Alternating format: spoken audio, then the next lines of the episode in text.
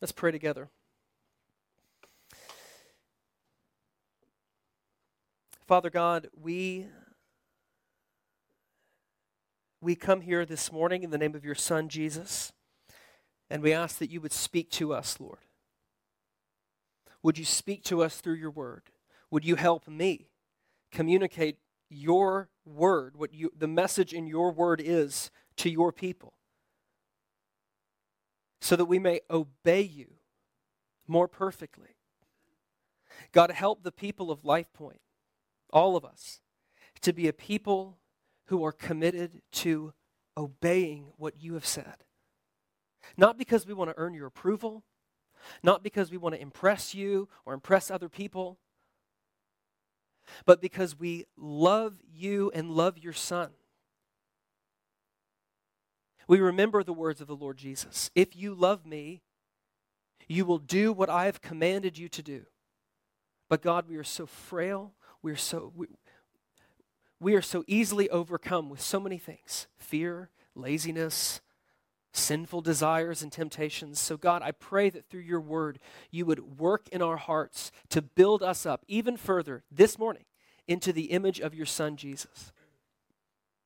Lord, I also want to pray for people who aren't here with us this morning because they're sick. I know there's so many sick, so many sick people around. I know that there's so much sickness spreading around our community right now. So, Lord, I pray for anyone who's watching our live stream because they're sick at home, uh, that you would bring healing to them so that we could be back together to worship you as, as one people. Once again, Lord, we've come together in the name of your Son, in whose name we pray and ask all of these things. Amen. All right, so we are in the final week of a series we've been in through the month of January called Find Life, Live Sent. Uh, if you've been around LifePoint for uh, a, at least a little while, you may know that that's our our motto around here. It's written in big letters in our hub over there. Uh, you'll see it on our social media. We are a people committed to helping other people find life in Christ find the life that we have found in Christ, and we're going to help them do that by living sent. Now, I want to talk about what living sent means later. It actually comes from the passage that we just read, but we've walked through in the month of January four core commitments that our church has. We've seen that we're committed to gathering together, we're committed to growing in our faith. Last week, we saw that we are committed to giving generously, and this week, we're going to see that here, as the people of Life Point Church, we are a people committed to going. We are people committed to going and bringing the gospel from this building to the people of Brussels.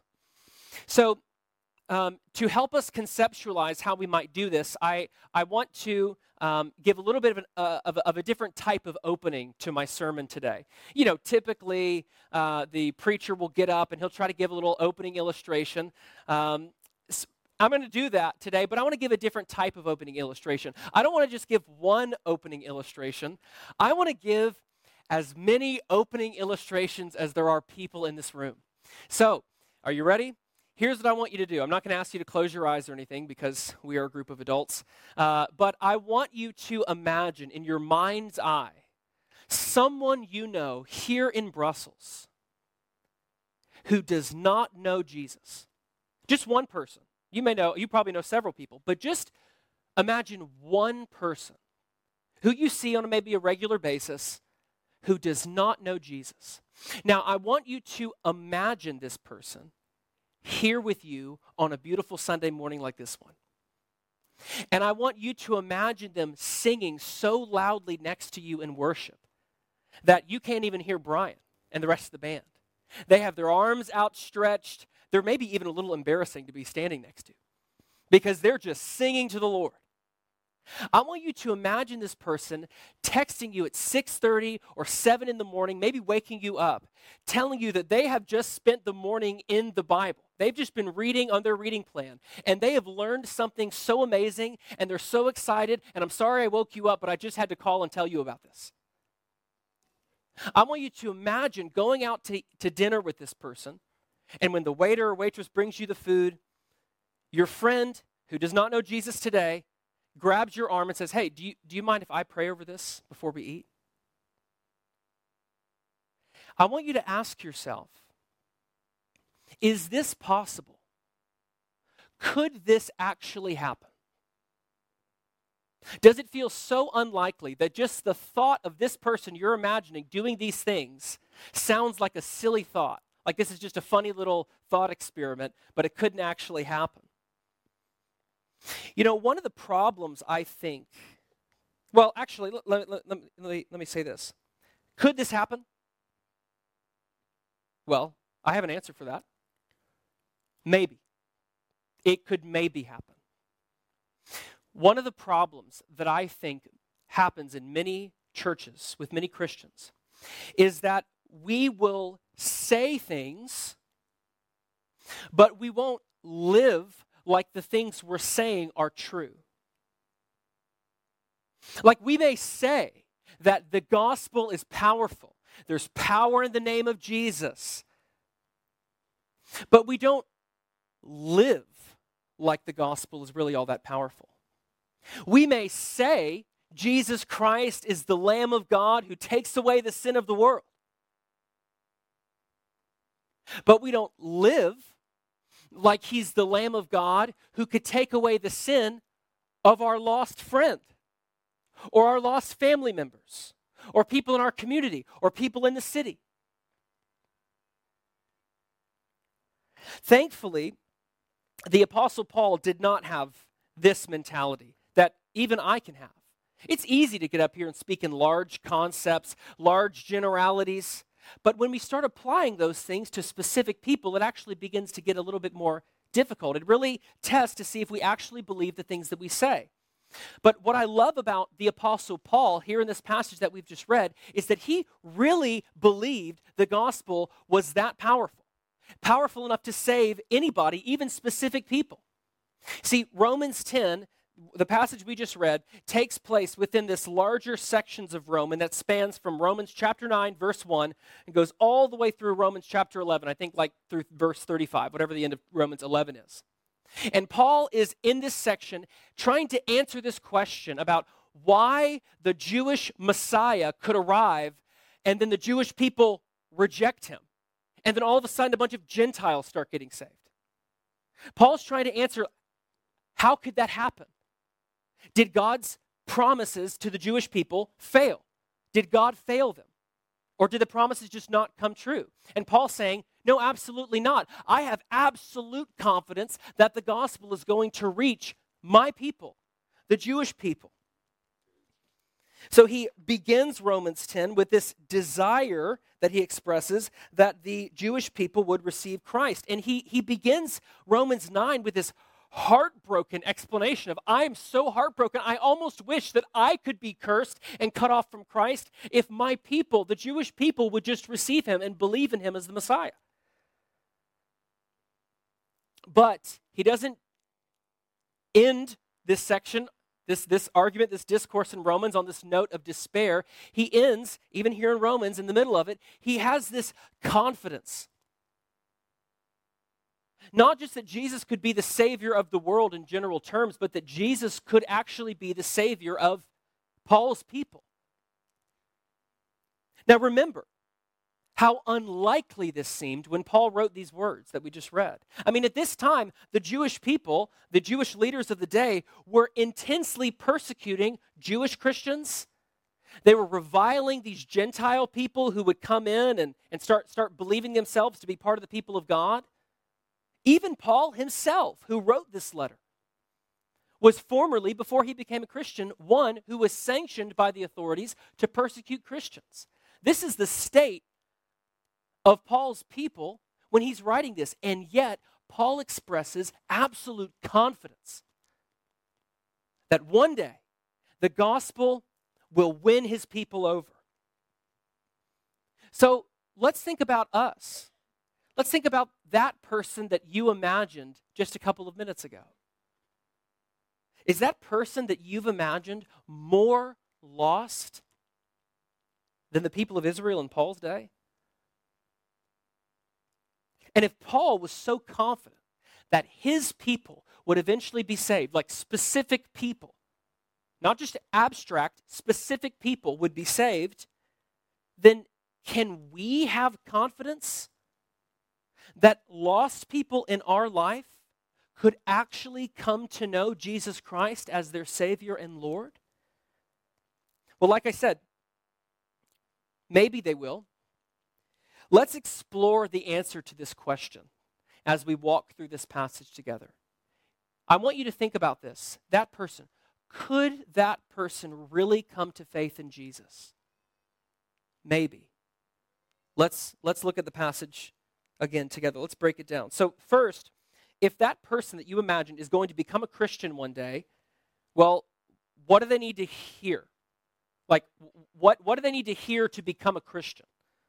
Well, you know, there are a few things that people believe about themselves, people believe about religion, that would really keep them from following Jesus. You know, unfortunately, there are many uh, lies that blind people to reality. Paul was aware of these lies. Look with me again at verse 5. He says, For Moses writes about the righteousness that is based on the law, that the person who does the commandments shall live by them. Okay, just like in Paul's day, there are many people in our own who believe that they can access God by being a good person, by doing enough good deeds. But that's not what Paul says. Paul, well, Paul says, yeah, sure. If you want to be righteous by the law, you can do that, fine. If you keep the law perfectly, because the one who does the commandments shall live by them. That's what he says. So if you can keep the law perfectly, that will work. But if you break the law, it's over. Well, there goes that. Every single person in this room, every single person in Brussels is a lawbreaker. However, many people in our day think that as long as I'm a generally good person, God will accept me. I can be made right with God as long as I'm just generally good, as long as my good deeds outweigh my bad deeds, as long as as long as I'm not, you know, robbing old ladies or murdering anyone, then I'm good. Often, by the way, I know I've said this in here before, but often it's funny that we think the standard God is going to judge us by is whatever the worst person we can imagine is. Very few people consider that maybe the standard God will judge us by is the best possible person, the person who perfectly obeys the law. See, that's, that's the actual standard. Um, h- however, uh, what we have to realize is look, it doesn't matter how much good or, or bad things that we do. The fact that we've done any bad disqualifies us from this good person test. So I can't access God by doing more good than bad because the fact that I've done any bad means that I've already failed. Like, imagine you're, you're driving through the Netherlands. I have to use the Netherlands for this because they give speeding tickets out like hotcakes. And so imagine you're driving through the Netherlands and then you get back home and you get about six speeding tickets in the mail. I think that's an actual number from us one time on our on a, a trip back and forth to Amsterdam. Um, what if I appealed to the Dutch government and I said, look, look, I know that I was speeding a little bit, but generally speaking, I was driving the speed limit or under. Can you please revoke these tickets? Would that work? No. Or think about it this way Imagine your neighbor comes to you and they say, Hey, um, I'd love to have you over for some coffee and cake this afternoon. And you say, Oh, that sounds great. So you go over to your neighbor's house, 3 p.m., you sit down at their table, they pour you a cup of coffee, and they bring you out this amazing looking piece of chocolate cake. It looks incredible. I mean, it's still warm, it's fresh out of the oven, you have the icing on it, everything looks incredible. And you say, wow, this, this, is, this looks amazing. And your friend, so your neighbor says, well, it's my special chocolate cake. See, I actually have a, a secret ingredient in this chocolate cake. Do you want to know what it is? Sure, sure. You maybe think, oh, maybe he puts vanilla in it. Maybe he puts strawberry in it. And he says, well, no, actually, what I like to do is I like to go out to my back garden and I find just a little bit of my dog's droppings. And I just take a little bit of it and I just, when I'm battering the cake, I just throw that in. It's a secret ingredient. You can eat that cake. Just, just a little bit, not, not very much. Of course not. It doesn't matter how much icing, how much sugar, how much flour, it doesn't matter how much chocolate's in that cake. The secret ingredient ruins it. Okay, that's what sin is like. It doesn't matter how much law keeping we think we do, it doesn't matter how many good works we think we do. The fact that we've done any corrupts us. So we fail the good person test. Many people think they're going to arrive before the, the pearly gates one day and they're going to be accepted on the basis of their good works. But that doesn't work. Now, some people, other people, think that they need to find God, that their, their way to access God is going to be through their own spiritual efforts, their own special spiritual practices. Look with me again at verses 6 and 7. He says, But the righteousness based on faith says, Do not say in your heart, Who will ascend into heaven? That is to bring Christ down, or who will um, descend into the abyss? That is to bring Christ up from the dead. Now, um, in my study this week, this is the, these are the verses that gave me the most trouble because I didn't. Paul words things weird sometimes. And so I was trying to really understand what Paul was saying. And I think to basically summarize what Paul's saying here is he's saying many people overcomplicate the gospel message because they try to add, they're trying to add to what Christ has already done. They act as though Jesus has come, and yet there's still some sort of message out there we have to find. Or Jesus has risen from the dead, and yet there's still something that I have to do to add to Christ's work.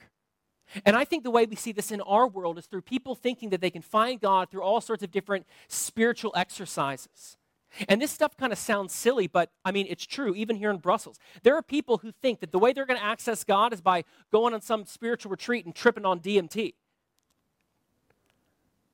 There are people who think they need to go see a shaman. People who think they can maybe cast some spell or conjure something. I mean, this is, this is real. I'm not just saying stuff, this is real. I need to join this organization. I need to follow the teachings of this guy on Instagram. As though the truth of God is still out there waiting to be discovered. Even people who don't think that, people who, who feel like they have to win God over through reading enough scripture, saying really elaborate prayers, listening to enough sermons or Christian podcasts, which are all things that are really good and helpful and necessary for us to grow in our faith, and yet these things won't make us right before God. It's not as though Jesus has done half the work and now you have to do the other half. It's not as though Jesus has revealed a little bit to us, but you have to find the rest yourself. Paul says this in verse 8 The word is near you. That is the word of faith that we proclaim. So, what is this lost person that you imagine, this person who does not know Jesus? What does this person need to hear? They need to hear the word of faith that we proclaim.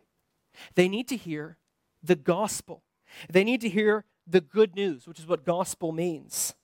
They need to hear the message that is plain, the message we have been confessing for thousands of years, the message of what Jesus has done. Jesus came into this world, lived the perfect life that we could never live, died on the cross to pay the penalty that we deserve for our sin, and rose again so that he could invite us into his life. Everything we just sang when we sang that new song, All Sufficient Merit, they need to hear that Jesus came to accomplish all the work, and He's offering you that righteous, that all that righteousness that you couldn't have on your own. Jesus is, is offering that to you by faith. That's what they need to hear. The simple message, the message that's close by, not something out there waiting to be discovered, not something complicated that needs to be discerned by scholars. See, salvation is not about figuring God out. It's about receiving a gift that God gives you. And that gift isn't far away. You don't have to climb up a mountain to receive it. The word is near you, Paul says. All that's left for your lost friend to do is receive it. Okay, so this leads to another question. So they need to hear the gospel. They, they don't need to hear all this extra complicated, wacky stuff. They just need to hear the gospel. That's how they can become a Christian. And, and, and all they have to do is receive it. So, like, what does that even mean? How do you receive the gospel? Well, Paul answers this. Look at verse 9 and 10. Because, so the word is near you. How do we know this? Well, it's because if you confess with your mouth that Jesus is Lord and believe in your heart that God raised him from the dead, you will be saved. For with the heart one believes and is justified, that is, they're made right before God, and with the mouth one confesses and is saved. So we receive salvation by believing in the Lord Jesus. It is true that the Christian message is so simple that it's even hard for some Christians to conceptualize how simple it is. Even many Christians will overcomplicate how someone can become a Christian. I remember one time someone came to me and they said, "Hey, um, I have this friend, and uh, and and and uh, you know they they're they're talking to me about um, about the gospel. They're talking to me about salvation. What should I tell them to do? Tell them to believe in the Lord Jesus. Well, yeah, okay, but, but like yeah, but like what else they need to do? That's it. Just believe in the Lord Jesus, and you will be saved. Paul says. Paul says that justification before God, that is, being made right before God, no longer being condemned because of your sin, being right before God, comes at the moment that we believe in Christ. And the way we express the inward belief that we have in Christ is through confession. Confessing that Jesus is Lord, specifically here. If you confess with your mouth Jesus is Lord and believe in your heart God raised him from the dead, you will be saved. Now, confessing Jesus is Lord, like saying those words, isn't like a magical spell by which you can just magically become a Christian.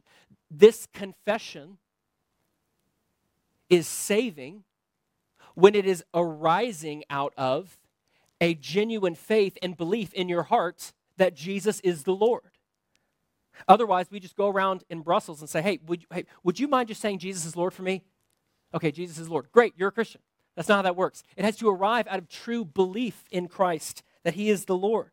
So, our call to our lost friends, the lost people we know in Brussels, is not do this and that, and then God will love you.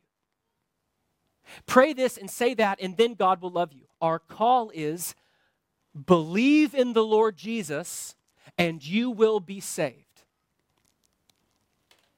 Believe that he died from your sins, that he rose from the dead. Believe that he is the Lord, and you are not, and you will be saved. See, earlier I asked if we really believed that the gospel was powerful. This is why this is such an important question. When the gospel is proclaimed, God does something supernatural. He does something supernatural. Through it, He awakens belief in our hearts. Belief, believing in Jesus, is less like going to Starbucks and, and ordering what you want to drink. Like, I'm just, mm, I don't know, maybe I'll, I guess I'll believe in this one. It's less like that, and it's more like having a bucket of cold water dumped on you while you're sleeping. Okay? When you have a bucket of cold water dumped on you while you're sleeping, is there any moment where you say, hmm, Should I wake up? I'm going to have a moment where I'm going to decide whether I'm going to wake up or not. No, you just wake up. That's what the gospel message is like. That's what God does in the hearts of the people He died for when the gospel message goes out. He awakens belief in them. Like, Many people think that belief in Christ is this intellectual exercise. That if I can just understand this, or if I can just do that, or if I can just figure this out, then I can arrive at belief. Belief is not something we arrive at, it's something God awakens within us. Belief is a gift from God, not something we conjure from within ourselves. If you believe in Jesus, it's not because you're smarter than anybody out there, it's because God awoke that belief in you. Does that make sense?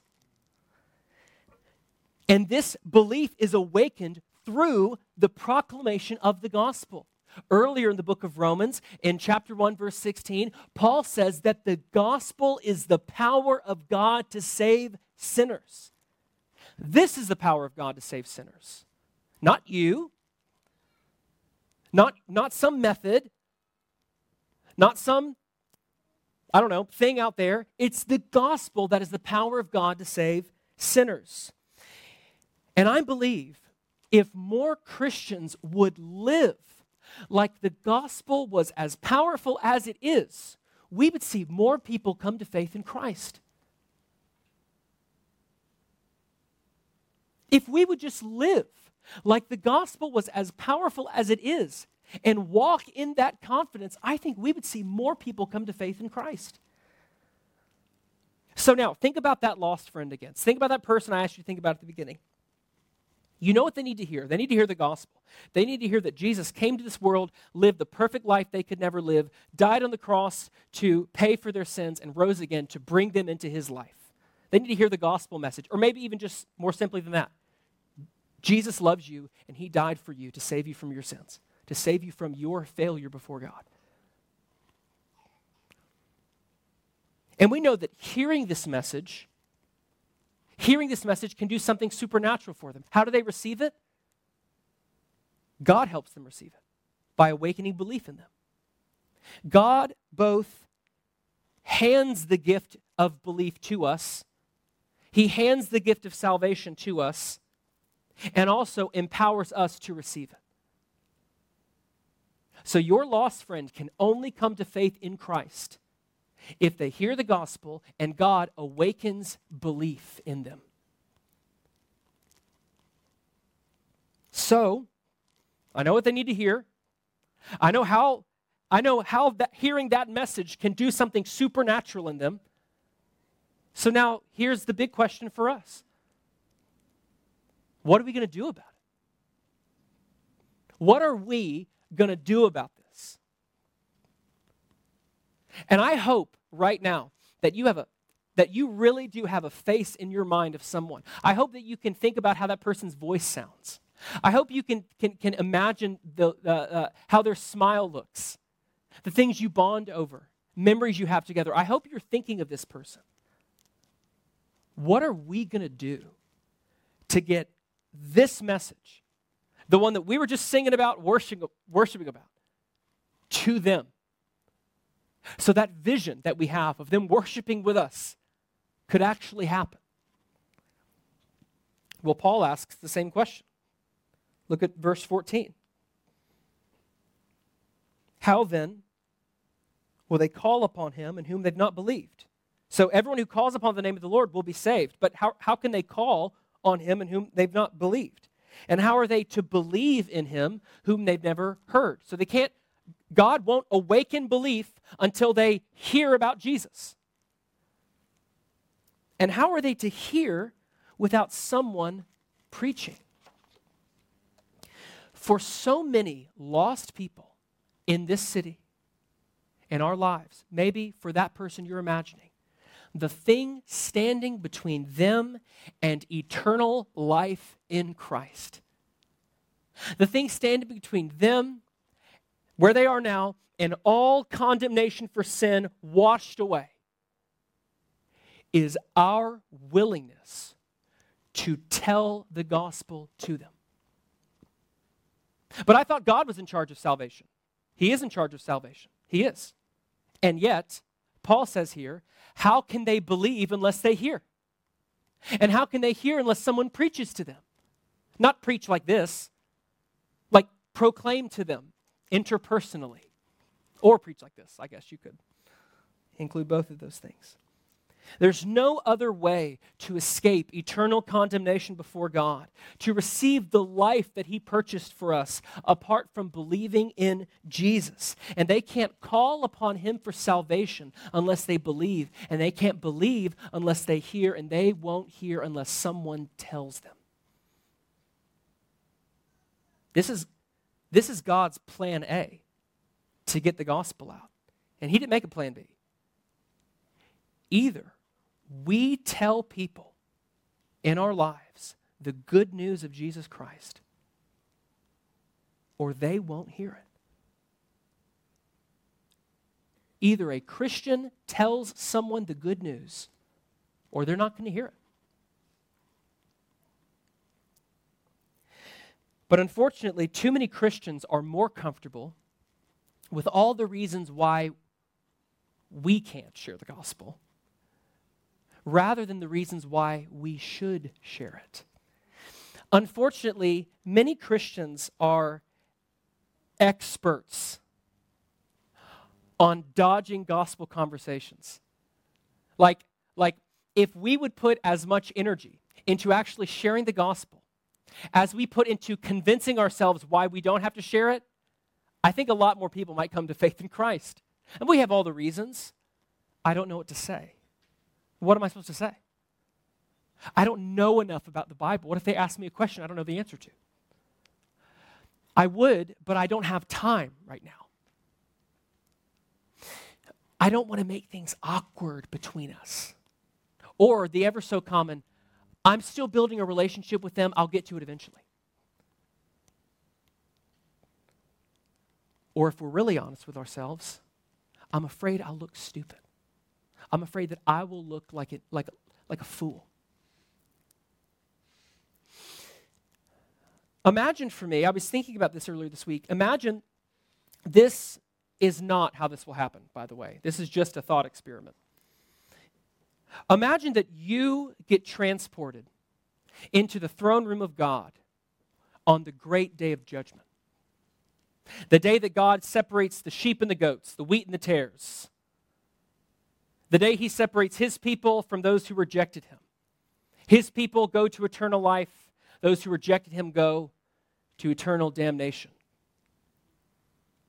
And you're in, the, you're in his throne room, his courtroom. And that friend, whose face I hope you can imagine, whose voice I hope you can hear in your head, they're standing before God and they're being judged. And they never came to faith in Christ. They never believed in him. They never received the gift because they never believed. And therefore, God tells them, You have broken my law. You have sinned against me. You have profaned my holiness. Therefore, you stand condemned before me. And now they're facing an eternity separated from Him in a real place called hell, where there will be weeping and wailing and gnashing of teeth forever and ever and ever and ever, and it will never end. A million, billion, trillion years will pass, and there they still will be. And before the angels take this person away, they turn to you. And they say, Didn't you know about all this? Didn't you know about all this? Why didn't you ever say anything to me about this? We were with each other all the time. And you reply, I just didn't have time. I didn't want things to get awkward between us. I didn't want to feel stupid. Now, I don't say this to make anybody feel guilty because I can think of people in my life who I should have shared the gospel with, who I should have been honest about my faith with, and I wasn't. And, and, and I've lost contact with these people. All I can hope is that there's another Christian somewhere in the world who will do what I failed to do and will get this gospel message to that person, those people. I don't say this to make anybody here feel guilty. I say this because we have to think about all the reasons that we have for why we don't have to do this we don't have time to do this. All the reasons we have for not doing what God commands us to do. And we have to think about those reasons in light of the eternal reality that every single person will face. Your lost friend will stand before God one day, and it doesn't matter if they don't believe God is real. That doesn't change anything. God's real regardless of whether you believe he is or not. Jesus Christ is Lord whether you think he is or not. And you will stand before him as the great judge of all the world whether you think you will or not. It's like getting a summons to court downtown and saying, I don't believe in courts here. This court's not real. Yes, it is. And when the police show up to your house and they put handcuffs on you, you're going to find out uh, that, that that courthouse is all too real. This is how, this is the context we have to put all of our excuses in.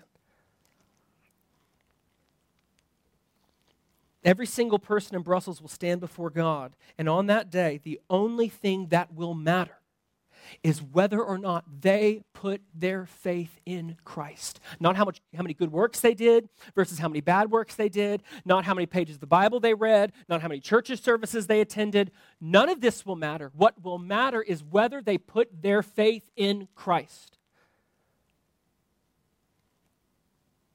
And the only way they can do that is if someone proclaims this gospel message to them. This is what we mean when we say live sent. We have to live as those sent to proclaim the gospel. Look with me at verse 15. And how are they to preach unless they are sent? As it is written, how beautiful are the feet of those who preach the good news. How beautiful are the feet of those who preach the good news. Their feet aren't beautiful because their feet are attractive. It's because of the message they carry a message of salvation, of freedom from condemnation, a message of life to those who are dead in their sins. Each Sunday, when we gather here to worship, we're committed not only to worshiping the Lord Jesus, which we're going to do, we come here to worship Christ. We come here to sing praises to Him. We come here to hear and be nourished by His word. We come here to pray together and fellowship together. We do all of these things. But another thing we are committed to doing at this church is calling all of us to leave this building and live sent. Live as those who are sent to proclaim this good news to the people who need to hear it. And not just to the city in general, which is true. We are ambassadors for Christ in Brussels. But we want to send you out to that guy or that girl, that man, woman in your mind to proclaim this good news to them. See, this is why we're here. You've heard me say this before. I'm going to keep saying this. If you're not a native to Brussels, which many of us are not, God brought you here to be an ambassador of reconciliation for Him, to preach the good news to people in Brussels. Your job isn't to preach the good news to people outside of the place where God has you, unless you're a missionary, of course. Wherever God has you is where He has called you to be an ambassador for Him, to live sent for Him bringing you here for your company, bringing you here for your studies, is too small a reason to have brought you here. That's the means by which God got you to Brussels, so that you could be here and proclaim this good news to people in this city who God brings into your life. God is sovereign over everything, including every single person you know. And it could very much be the case that there are people whose sins have been paid for and they don't know. And God has ordained in His wisdom that they won't know until you or I tell them. That's why we're here. See, brothers and sisters, God does not need you to have a seminary education to use you. You don't have to have all the answers. You don't need to memorize the whole New Testament. Sharing the gospel is as simple as starting a conversation with someone and saying, Can I, can I share with you what Jesus has done in my life? Jesus is everything to me. Can I, can I just talk to you about him for a, a couple of minutes? Tell you why he means so much to me? Hey, you know how sometimes you, you text me on Sunday mornings and you want me to come hang out with you and I tell you I can't, I'm busy, I'm going to church? Can I talk to you about, about why I do that? So, that person you've been thinking about throughout this sermon, I hope, what would it look like this week to call that person and say, hey, can we get coffee? Can we get lunch? It's on me, my treat. I just want to talk to you about something. Just say, I'm a Christian. Jesus means everything to me, and there's nothing I'd love more than for you to know him like I do. Students, even, teenagers here. What would it look like to invite a friend to our student ministry kickoff? Matt just talked about this. Nerf guns are fun. I'm sure it's going to be great, and there's going to be great food and all that stuff, and that, it's going to be awesome. But we're going to do that because we want teenagers to come here and find life in Christ.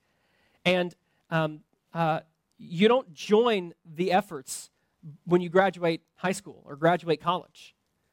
If you're a Christian, you're in on this. You're, you're, you're part of the movement. You're, you're, you're a, you are an ambassador for Christ. And I think, brothers and sisters, that for as often as we can say, I don't know what to say, I think that we don't give ourselves enough credit because we had to become Christians, right? We had to believe in this, right? What we have to do is tell people the message we heard when we became a Christian. And whoever shared the gospel with you when you became a Christian, I'm sure that whoever shared the gospel with you did not go into the finer points of penal substitutionary atonement, unconditional election, or supralapsarianism. I'm sure all that person told you was Jesus died for your sins. Believe in him and you will be saved. Some variation of that. I'm sure their gospel message was simple because the simple gospel message is powerful to save. When in doubt, tell, tell them about how much you love Jesus. You know, this is something that, that I, I used to challenge uh, teenagers with when I was a student pastor several years ago. I would say things like, you know, students, and this is true for adults, and I found this challenging myself. It's easy to talk about things that we love, right? No one has to get, no, no set of new parents receive an instruction manual about how they are to dote on their children. Here, here, listen. Um, whenever you see your friend and you go get coffee, you need to pull out your phone and you need to show them the hundred pictures you took of your baby. Your baby looks the exact same as they did the last time you showed them the pictures, but you have to show them all the new pictures of, their ba- of your baby. You're just so excited. You're going to do it, right? It's easy to talk about things that we love. When a, a, a, new movie comes out that you love, or your favorite artist releases a new album or something, it doesn't come with an instruction manual. Here's how you can tell people about this. It'd be kind of pathetic honestly, if your favorite musical artist did something like that. I have so little confidence that you're going to love this that I have to try to get you to tell people about it, right? It's easy to talk about the things that we love. Do we love Christ? Do we love Jesus? Do our hearts well up with affection for Him when we think about what He has done for us? Just tell your friends, tell people how you love Him and why you love him. And if you're still in doubt, remember that this is a supernatural thing that we're doing. So pray. Ask the Lord to help you. Ask God to save that person through the gospel message reaching them. And listen, when I asked earlier, imagine someone in your head. If no one came to your head, if no one came to your mind,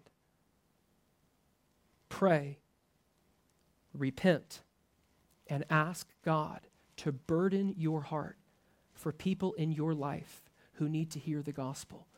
1% evangelical Christian in Brussels, y'all. There's no reason why any Christian here shouldn't know several people who don't know Jesus.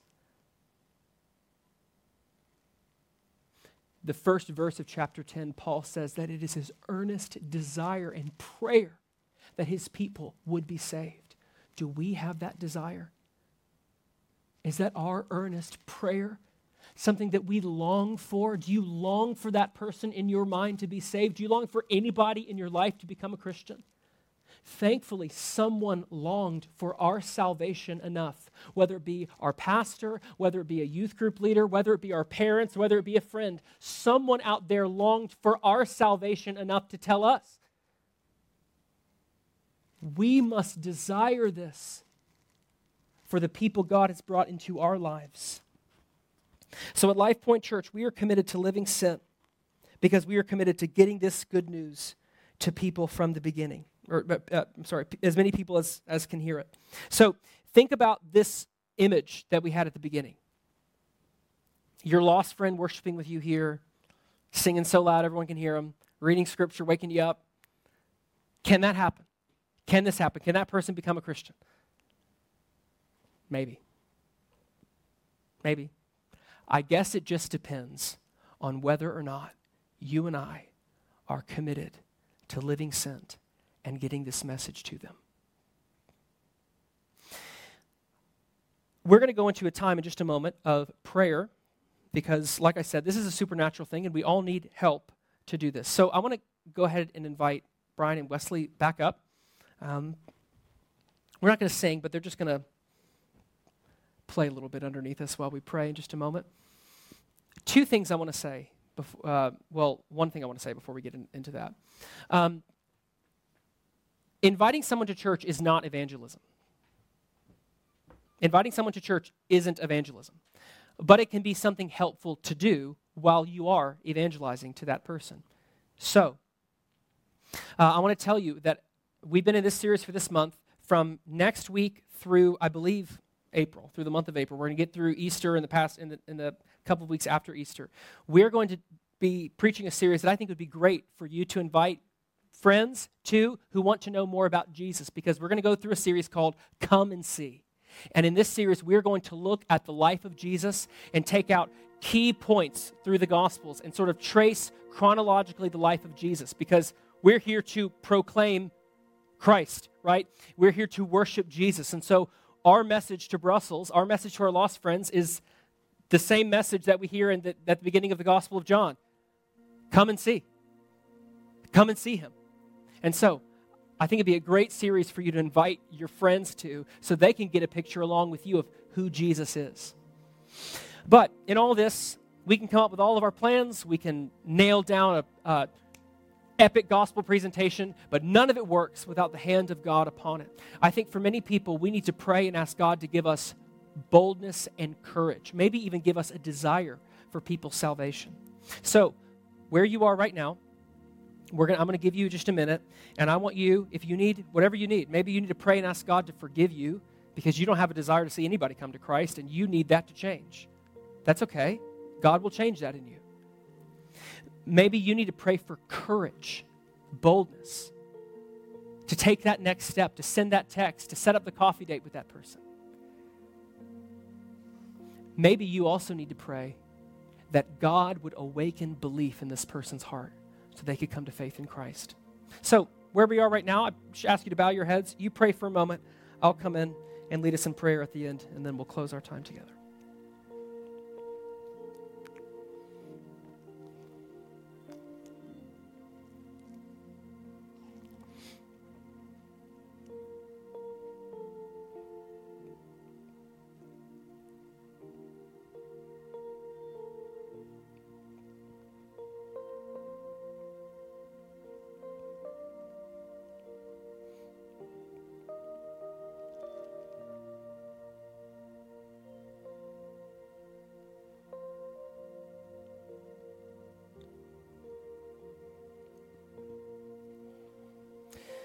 Father, we confess our failures to you. God, we are imperfect in, in, in living out the ministry you've called us to live. We've made many excuses. I've made many excuses to not actually get the gospel message to people who need it. So, Lord, we ask that you would forgive us for falling short of the ministry you've prepared for us. Lord, we also confess that we need your help. We can't do this. The task is, is it feels insurmountable. There's so many people who just have, have so much, um, I don't feel like so many barriers in their heart that would keep them from coming to faith in Christ. And we feel intimidated by this. And yet, help us to remember that no one is too difficult for you to save. Paul was killing Christians and throwing them in jail, and yet you met him on the road to Damascus. And in one moment, he went from persecuting and killing Christians to bowing the knee to Christ. No one is out of your reach. There is more grace and love in you than there is sin and hardness in us. So, God, we ask for your help to be bold, to proclaim the good news, to go and live sent with the gospel.